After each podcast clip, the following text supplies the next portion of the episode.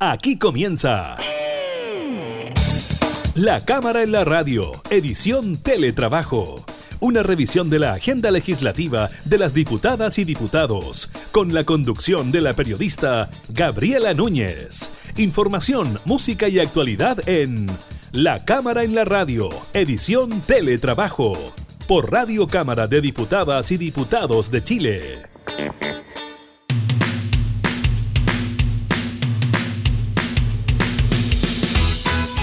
Tal? ¿Cómo están? Bienvenidos a una nueva edición de la Cámara en la Radio, en teletrabajo. Los acompañamos en estos días de confinamiento para gran parte de nuestro país eh, por los efectos del COVID-19. Precisamente estaremos revisando aquello, la información que nos entrega el MinSal sobre esta materia. También estaremos conversando con el diputado Andrés Celis, quien impulsa la creación de una comisión investigadora por el asesinato de Ámbar Cornejo. Estaremos también revisando la situación en la Araucanía tras la advertencia que hizo el gremio de los camioneros de paralizar en caso de que sigan los hechos de violencia. Y también estaremos revisando información internacional relacionada con el coronavirus, pues bien, Rusia inscribió la primera vacuna contra el COVID-19 en el mundo, así que esa noticia también será parte de la cámara en la radio que comienza ahora.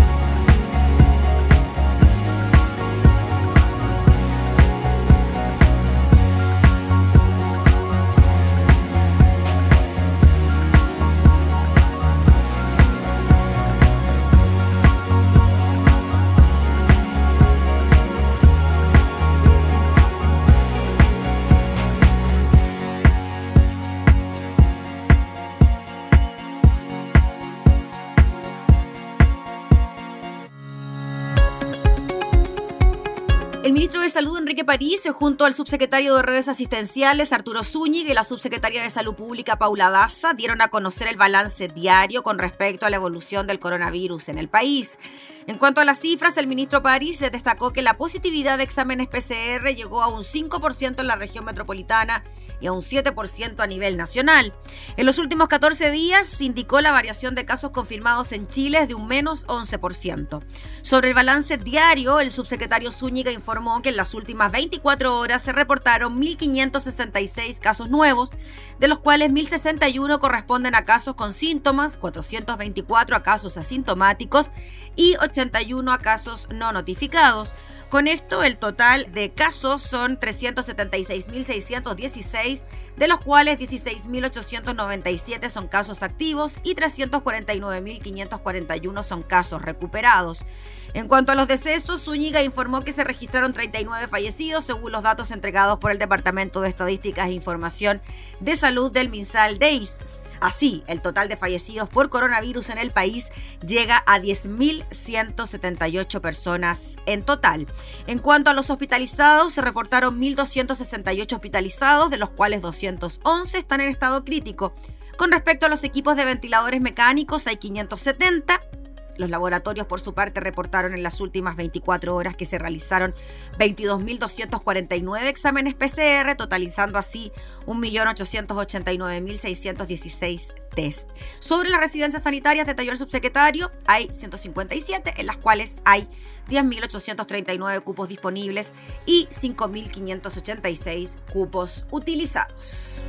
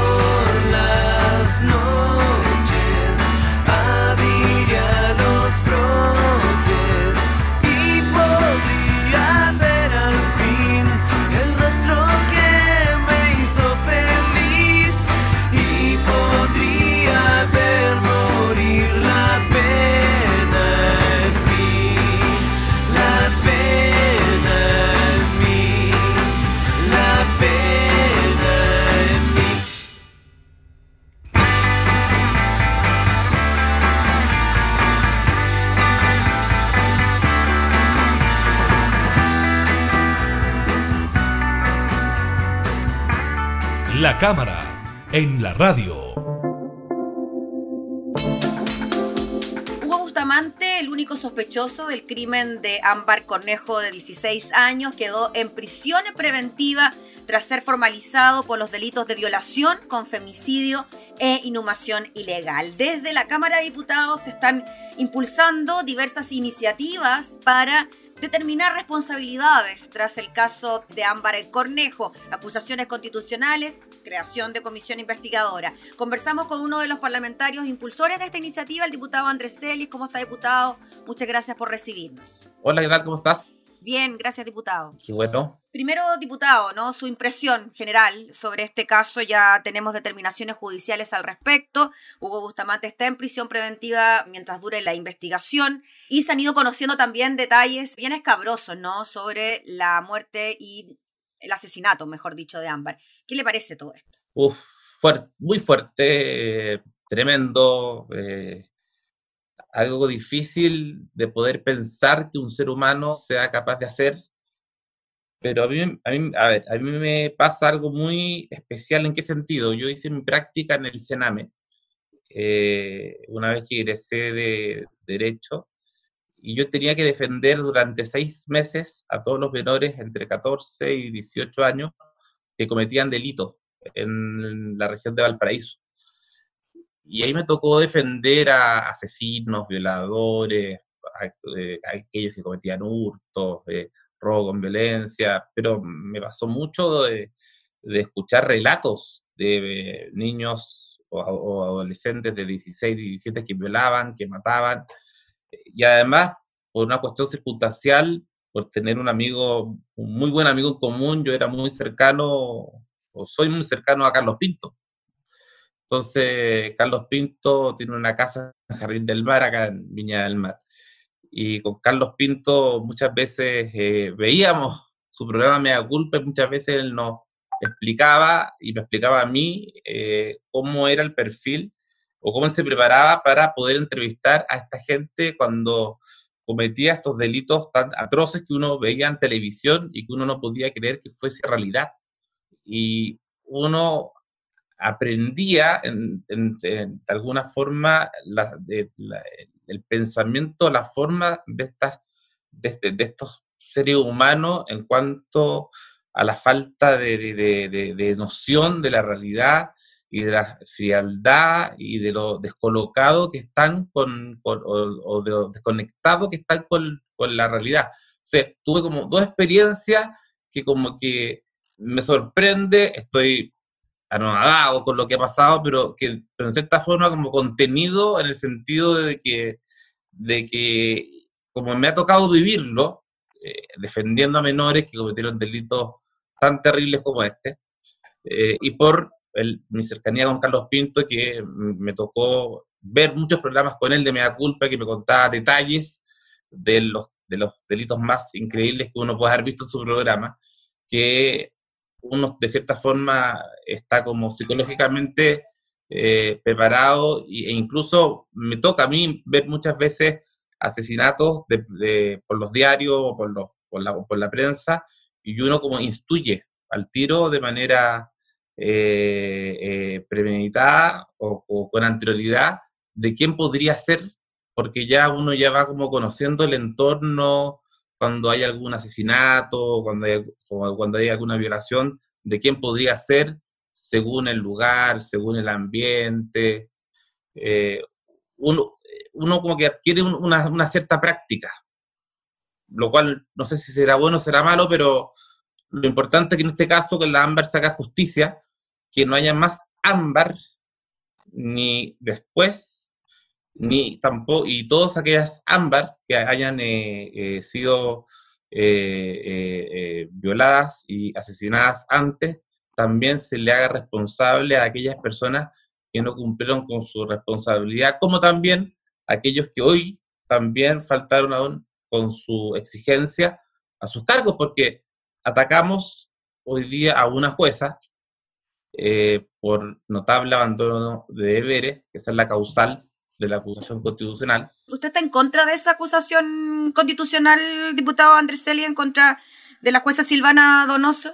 Yo dije que estoy a favor en el sentido, si hay más de una causal eh, que no sea tan solo el caso de la ámbar. ¿Y lo habría? Sí. Al parecer habría algún caso más. Y yo, y además yo tengo dos antecedentes más. Lo que pasa es que justo cuando yo hacía la práctica en el Sename, ella era jueza del segundo juzgado de familia y en el primero estaba la mamá del senador Chaguán. Entonces yo la conozco bastante a la, ministra y, y no, han ido llegando antecedentes de otros casos más, donde yo no, a ver, yo no, yo, no puedo apuntarle a ella que haya tenido la intención, obviamente. Ella tiene una, una perspectiva garantista que, por cierto, eh, no va con lo que para mí debiese ser una aplicación criteriosa de la ley. Es decir, para mí hay una torcida o desviada aplicación de la ley. Yo no digo que no haya aplicado la ley, sino que no aplicó el espíritu, la intención. Pero no puede ser un solo caso como el de la ámbar, sino que tiene que haber otros casos. Yo te diría que a lo menos ya tenemos dos casos y yo creo que esto podría ir aumentando. Diputado, pero en este caso, tomando en consideración lo que está ocurriendo con Silvana Donoso, que eh, se está indicando como la responsable de que finalmente Hugo Bustamante haya estado en libertad después del atroz crimen que cometió contra su expareja y el hijo de, esta misma, ¿no? Pero hubo un análisis, podríamos decir más bien, cuantitativo de lo que habría hecho Hugo Bustamante al interior eh, del penal y no más bien cualitativo pensando en los informes que emanan Gendarmería sobre el comportamiento de los reos al interior de las cárceles. Entonces, esos análisis, esos informes no se toman en consideración, finalmente es una práctica habitual que esto no se lea o no se revise y finalmente nos basamos solo en criterios más bien objetivos como conducta al interior del penal, haber hecho algún taller, haber aprendido algún oficio, tener buena conducta, etcétera? No, en el año en que ella otorgó la, eh, la libertad junto con otros cuatro jueces, creo que también había juezas, pues son cinco miembros, no es ella sola, eh, eran criterios objetivos y el informe eh, psicosocial ni siquiera era psiquiátrico, era más bien psicológico, no era una cosa médica. Eh, son informes tipo. Es decir, eh, Gendarmería es un estamento cuyo presupuesto es muy bajo y los profesionales que tienen son muy escasos.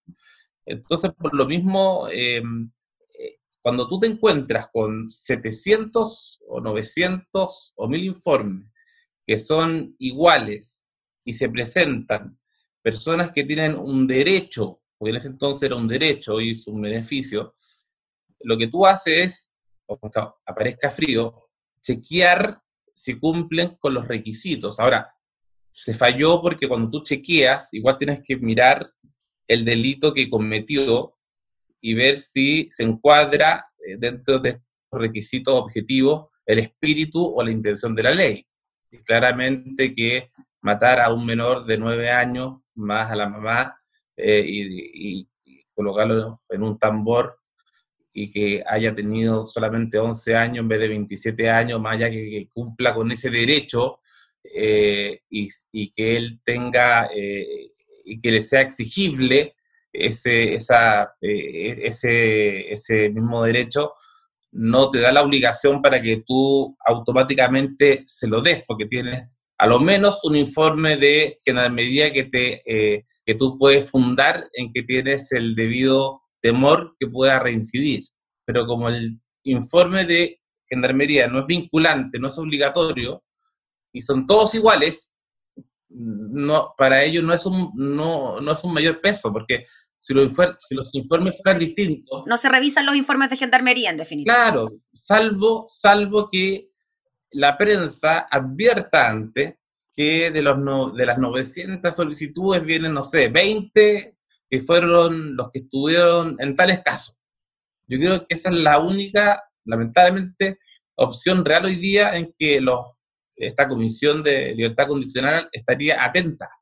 Pero si no, ellos es un medio chequeo y solamente se fijan en aquellos casos en que seguramente los abogados les deben advertir que tengan algún tipo de observación con algún caso. Ahora... ¿Y el sistema se mantiene igual? Disculpe, diputado, ¿y el sistema se mantiene igual en este momento? O sea, claro, el cambio es que antes era un derecho y ahora es un beneficio, pero ¿funciona bajo la misma lógica? Ahora, ahora cambió en qué sentido? Ahora cambió, primero es un beneficio y ahora eh, ya se distinguió con los delitos.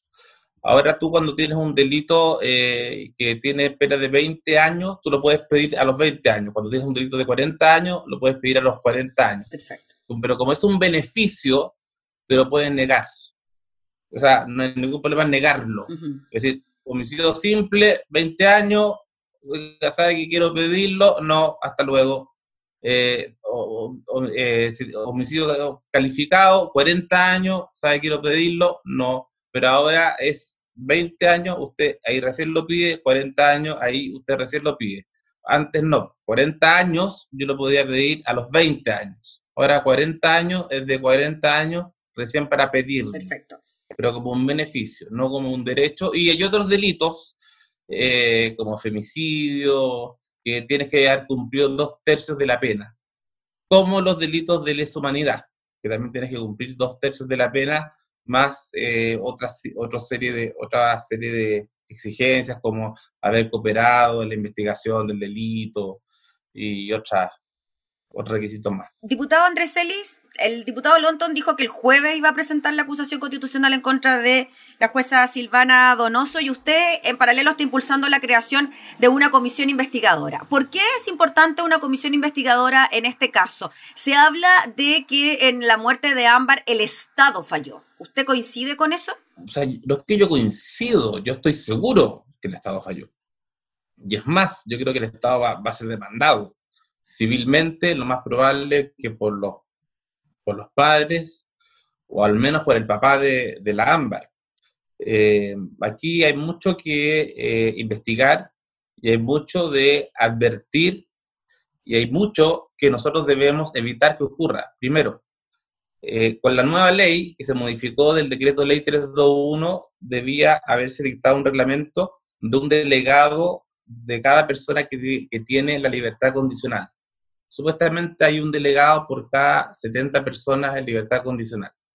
Ese reglamento tenía seis meses desde que fue publicado el 2019 en enero. Ese reglamento no se ha dictado. Ese delegado es como un tutor. Sí. ¿ah? Eh, que te reinserta, como, es como tu ángel de la guarda, entre comillas, ¿ah? como que se, preocupa de ti. O sea, no hay tutor en este momento. No, hay nada. No, hay nada. si el ministro de Justicia eh, no lo dictó, yo creo que él debe responder. El actual ministro, estamos hablando de Nala Raín. El actual ministro. El actual ministro. Ahora, si el ministro de Justicia, cuestión que yo, yo ya oficié al ministro de Justicia. Ahora, si el ministro de Justicia me dice, diputado, yo lo dictaminé o lo dicté, pero está en Contraloría y es ahí donde no me lo han, no han tomado razón, bueno, ahí tendrá que el Contralor responder. Por eso que yo también ya oficié al Contralor eh, General de la República. ¿Qué pasó con el Sename? Ámbar estaba en un programa PIE, eh, que es un programa integral, especializado con ella. Eh, este programa también falló. Entonces, si este programa falló, tiene que responder, según mi parecer, el director del CENAME, que estaba bajo la supervigilancia de este programa PIE, o bien la persona que esté a cargo del programa PIE, porque para algo está a cargo de dicho programa que es especializado justamente para casos como el de ella. Habían denuncias, aquellas denuncias que estaban en el CENAME y nadie las recogió por lo mismo tiene que alguien del CENAME responder. Si es el director regional, tendrá que el director regional renunciar o solicitársele su renuncia, sea de derecha, sea de izquierda. Eh, después tenemos los otros jueces de la comisión que integraban. Estaba la ministra que presidía, pero habían otros cuatro jueces. Estos cuatro jueces, el presidente de la República, según el artículo 32 de la Constitución, me parece que el número 13, sentido número 13 de la Constitución, si bien recuerdo, eh, podría solicitar la remoción. Eh, me parece que por justicia, si la ministra sale, se destituye constitucionalmente, estos jueces también debiesen asumir su responsabilidad. Diputado, ¿y esto sería ahora? Porque sabemos que el trabajo de una comisión investigadora se extiende por 60 o 90 días o incluso más. ¿Esas medidas se tomarían post investigación de la comisión o usted cree que ya es el momento de que autoridades como el director regional del Senami o el ministro de Justicia se manifiesten sobre estos temas que usted nos cuenta? Yo lo estoy pidiendo paralelamente, por eso que he enviado varios oficios. Ella le envió el oficio al Sename, envió el oficio al Contralor General de la República, envió el oficio al Ministerio de Justicia, a la subsecretaria de la Niñez, a la defensora de la Niñez, eh, he enviado oficio a todos los actores y yo creo que deben alguna respuesta al Ministerio Público, eh, etcétera. Eh, porque en definitiva,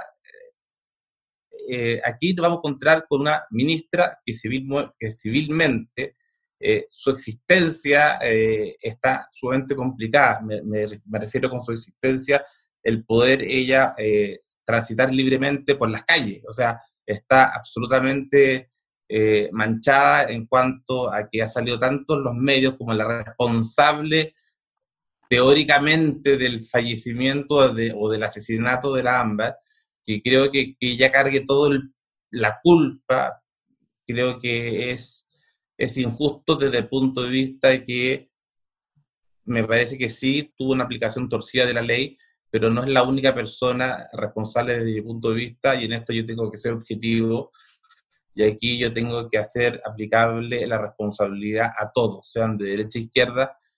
Todos sabemos, y aquí quiero ser súper transparente, y aquí se va a formar algo que bastante, eh, bastante extraño. Eh, todos sabemos que la la, la, la, la Corte, y, esto ya va a empezar a salir en los medios, es que no ha salido Silvana Donoso, tendría una ideología más bien de centro izquierda.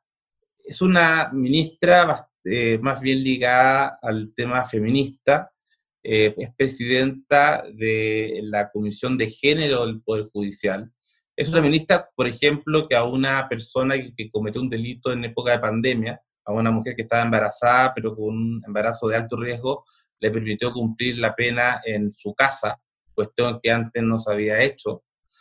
Entonces, eh, pero además tiene un medio hermano, que es Samuel eh, Donoso, que era ex PPD, un abogado muy connotado, muy conocido, pero que a su vez es el abogado que, defiende, que defiende hoy día, ¿sabes a quién?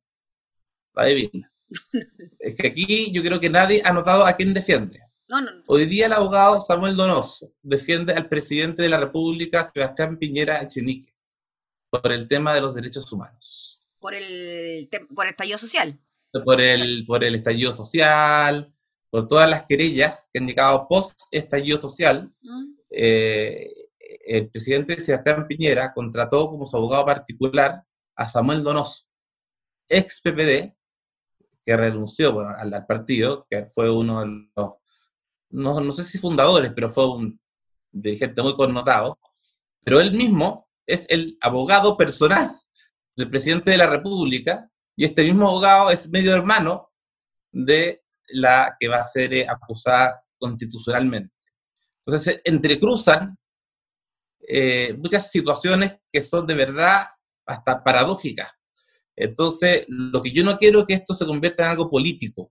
Y por eso mm, eh, yo le pedí a la diputada Marzán que ella presida la comisión, porque creo que ella es una mujer ponderada que le, que, le puede dar esta, esta, eh, esta, esta disminución en cuanto a que esto se vea con la, con la objetividad de ver las responsabilidades de una manera sin ideología, sino que de una manera absolutamente eh, reglamentada y sin decir este de izquierda, este de derecha. ¿Y si la presidiera usted, usted cree que eso no se daría, que se podría politizar? no, no es, que, es que yo soy realista por los votos, porque las comisiones son 13. Entonces, yo siempre he dicho en mi vida que uno tiene que ser realista. Eh, son 13, yo soy minoría y presidente de la comisión yo no voy a ser. Entonces, para adelantarme, yo le dije que estaba dispuesto a, votar por ella, porque creo que ella es del distrito, eh, me parece que como mujer eh, ella ha estado incluso muy interesada en la ley Nivaldo, que es un caso muy parecido a este otro, entonces creo que... Donde sea agravante, donde se convierte en un agravante el hecho de... Descuartizar a alguien post-muerte. Sí. Entonces, eh, no, yo hubiera sido objetivo y todo, pero soy minoría, mm. entonces hay que ser realista en política. Diputado, finalmente entonces, ¿usted estaría en condiciones de apoyar una acusación constitucional en contra de Silvana Donoso si es que se acreditan otras situaciones parecidas a las de Ámbar? Y en paralelo entonces, trabajar en esta comisión investigadora para hallar responsabilidad en todos los estamentos del Estado. Y lo último, El, no se aceptaron las querellas ni del municipio de Villa de la Mano ni tampoco del Sename. Eh, ¿Usted cree que eso está bien? ¿Va en la lógica de que, claro, ellos pueden ser también investigados por el crimen de Ámbar? No, lo que pasa es que no se aceptaron porque para que, y esto es una, es una situación bastante particular también porque para que tú puedas hacerte parte como querellante, no, no como denunciante, tiene que haber una ley orgánica que te autorice. Y la ley orgánica, tanto de los municipios, eh, como en el caso del eh, Sename, no autoriza en este caso eh, que ellos presenten o se hagan parte a través de una querella. En el caso de la Intendencia, desde mi punto de vista tampoco, pero sí fue acogida pero es porque la ley orgánica no lo autoriza. Perfecto. Ya, pues, diputado Andrés, ¿cuándo presentaría la comisión investigadora? Eh, yo espero que esta semana, ahora nos vamos a juntar con la diputada Marzán, mm. ah, nos hablamos ayer por teléfono, la idea es juntarnos personalmente, como para poder eh, explicar bien que la idea de esto, como te digo, es, es, eh, es todo el cuadro de responsabilidad y también de evitar que esto ocurra a futuro y ver si hay, hay otros casos anteriores para también hacer eh, responsable de que nos encontramos, no sé, con un ministro o una ministra que haya, haya también aplicado torcidamente una ley, no sé, en Iquique, en Arica, en Copiapó, en Chillán, Concepción, etcétera. Muy bien, pues diputado, le agradecemos mucho por su tiempo, que esté muy bien. Ok, que esté muy bien, saludos. Gracias. Ok, chao. El diputado Andrés Celis entonces hablando sobre la presentación de una comisión investigadora por el asesinato de Ámbar Cornejo.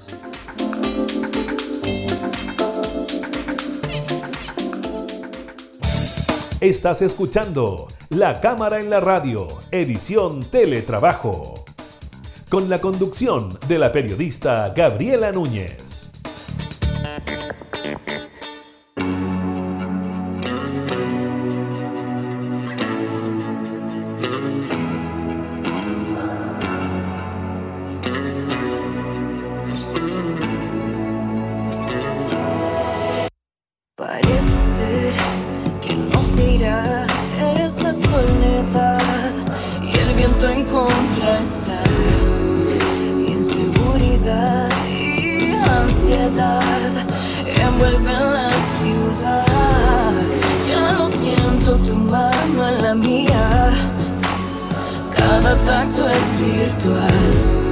Pero juntos tendremos salida. Las puertas se abrirán. No es el final, las lágrimas se convertirán.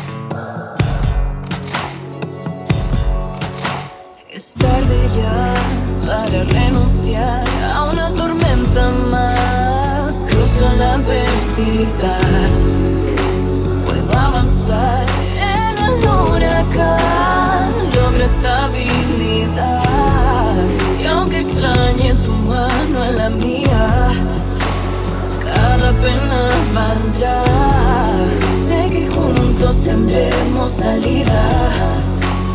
Las puertas se abrirán. No es el final, las lágrimas se convertirán en fuego.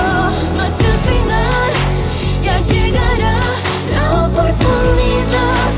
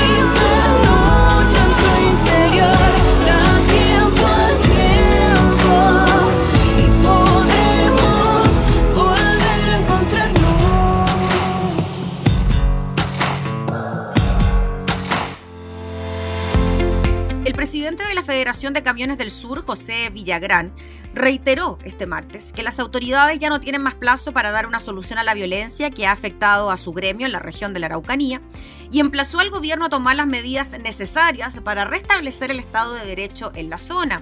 En entrevista con Radio Pauta, el dirigente señaló que en la cita que sostuvo el lunes con el ministro del Interior, Víctor Pérez, nosotros fuimos a hablar para conocer realmente qué es lo que él va a hacer para terminar con la delincuencia, el terrorismo, la quema de iglesias, de escuelas y municipalidades, además de la quema de camiones.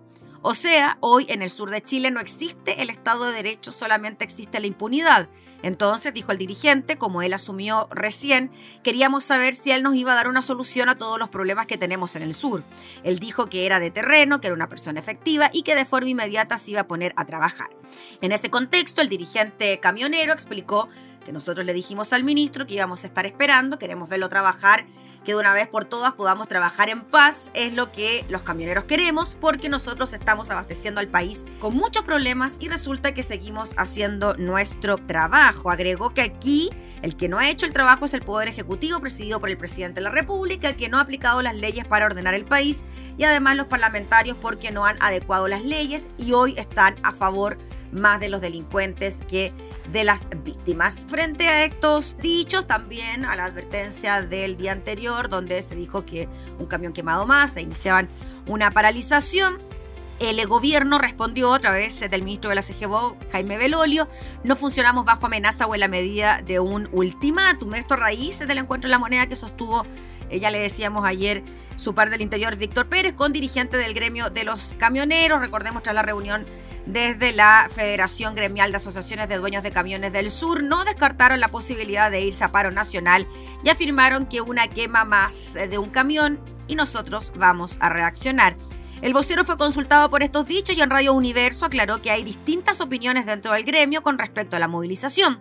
Asimismo, reconoció que tienen razón en que quienes manejan camiones necesitan seguridad en la ruta. Uno necesita de ciertas seguridades básicas y mínimas. Y en esa línea destacó el proyecto de ley Juan Barrios que considera como si el incendio a un camión fuera en el interior de un hogar, porque para ellos muchas veces el camión es lo único que tienen. Esto, claro, en relación a un camionero que falleció porque estaba al interior de un camión, en la litera, este camión fue incendiado, estuvo varios días internado grave y falleció. Ahora lo que se busca es que un incendio en un camión sea considerado como la casa de un camionero y que el delito sea de esa connotación, ¿no? Es lo que también piden los camioneros. Así que así están las cosas, estas advertencias por parte de los gremios de los camioneros. Esta semana tenemos sesión especial en la Cámara de Diputados precisamente para abordar lo que está ocurriendo en la región eh, de la Araucanía y por supuesto también los últimos hechos de violencia, las detenciones, las tomas de los municipios, los desalojos y los enfrentamientos entre civiles.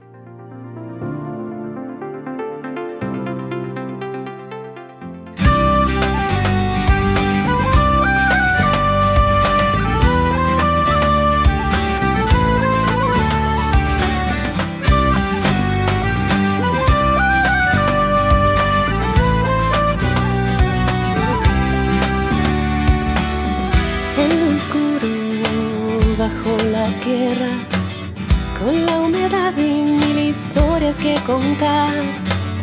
Olor a pólvora, el miedo del grisú y en el alma el brillo de esos ojos al partir. Jura que volverás del pozo esta noche, le decía con un beso en cada amanecer. Tú eres mi guía en el fondo del Él responde ocultando el miedo y su temor. Allá abajo nada malo pasará. Con la pala en la mano y la lámpara en el casco. La sonrisa y en los labios, un cigarro sin arder. Las rocas van hiriendo, sangre en el negro carbón. Y en su corazón la espera de resuena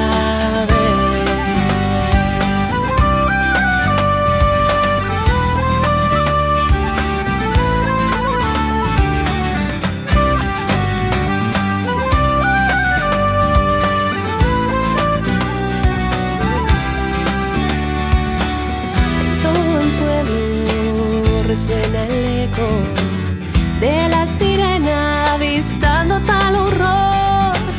Corro sintiendo que la vida se le escapa, sepultado entre escombros, se imagina su amor.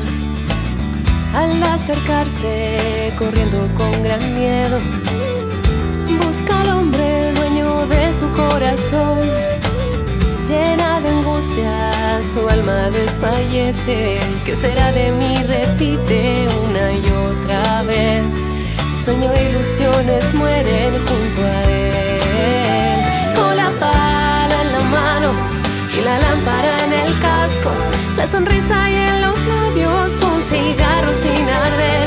Las rocas van hiriendo, sangran el negro carbón en su corazón la espera de volverla.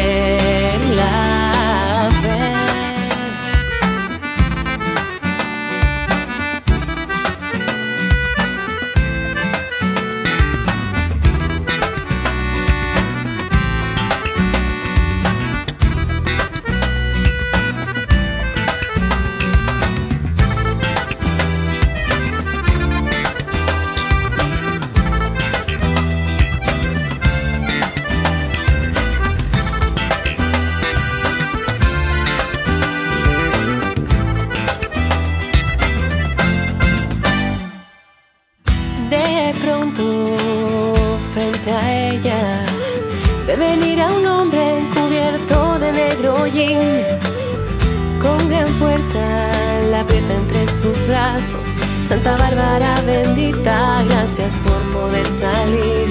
Dice el hombre al ver a su mujer feliz. Con la pala en la mano y la lámpara en el casco.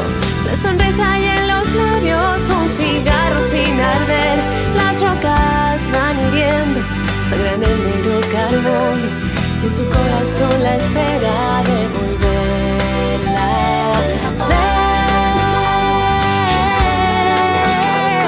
La sonrisa y en los labios un cigarro sin arder.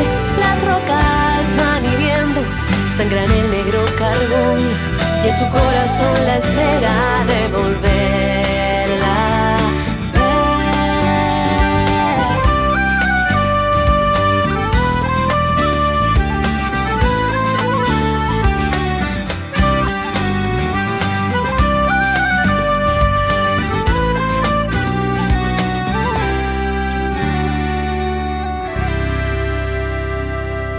La cámara, en, la radio. Vamos con noticias del exterior. El presidente de Rusia, Vladimir Putin, ha anunciado que el país ha registrado una vacuna contra el coronavirus a la que ha denominado Sputnik B, siendo la primera registrada en todo el mundo. Hasta donde yo sé, esta mañana por primera vez en todo el mundo se ha registrado una vacuna contra el nuevo coronavirus anunciado al mandatario ruso en una reunión de gobierno, según informa la agencia de noticias TASS. La vacuna en cuestión es la desarrollada por el Centro de Investigación en Gamaleya y el Fondo Ruso de Inversión Directa. El nombre técnico es GAM COVID Vac pero las autoridades rusas han decidido bautizarla como Sputnik V por el primer satélite ruso lanzado al espacio. Sputnik 1 intensificó la investigación espacial en el mundo entero. La nueva vacuna rusa contra el COVID-19 ha creado el llamado Momento Sputnik para la comunidad internacional. El presidente Putin ha asegurado que funciona eficazmente. De hecho, una de las primeras personas en probarla ha sido su hija. Después de la primera dosis tuvo 38 de fiebre y al día siguiente tuvo 37 y tanto, ha detallado.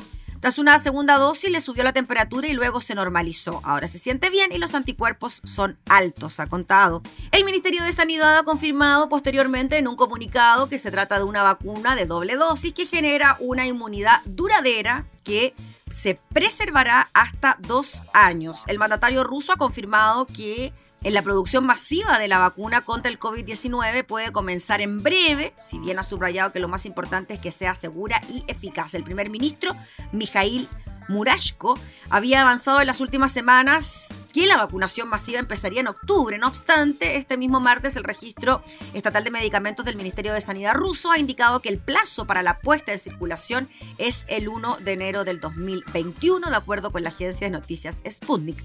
En este sentido, el presidente del RFPI, quien creó esta vacuna, Kirill Dmitriev, ha señalado que tienen capacidad para producir unos 500 millones de dosis de vacuna en un año ya hemos conseguido acuerdos para la producción de la vacuna en cinco países, ha dicho en una rueda de prensa. En concreto, ha revelado que este organismo espera recibir en noviembre la autorización para comenzar a producir la vacuna contra el coronavirus en varios países de América Latina, precisando que uno de los elegidos sería Cuba. La Organización Mundial de la Salud ya ha contactado con Rusia para recibir informaciones sobre esta vacuna según ha contado en la sesión informativa de la jornada el portavoz de la agencia de la ONU, Tarik Jarasevich. Estamos en contacto con las autoridades de Rusia. Se trata de la probable recalificación de la vacuna. Las normas de la OMS establecen que debe evaluar el producto para determinar si cumple los estándares internacionales de fabricación y si la vacuna es eficaz e inocua.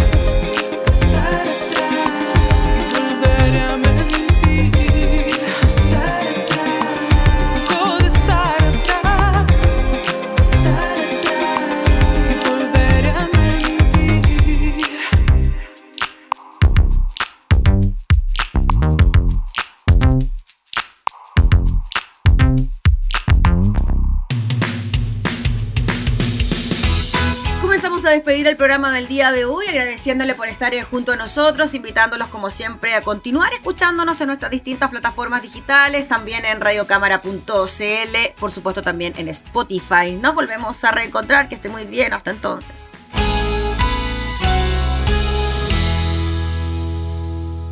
Hemos presentado La Cámara en la Radio, edición Teletrabajo una revisión de la agenda legislativa de las diputadas y diputados, con la conducción de la periodista Gabriela Núñez.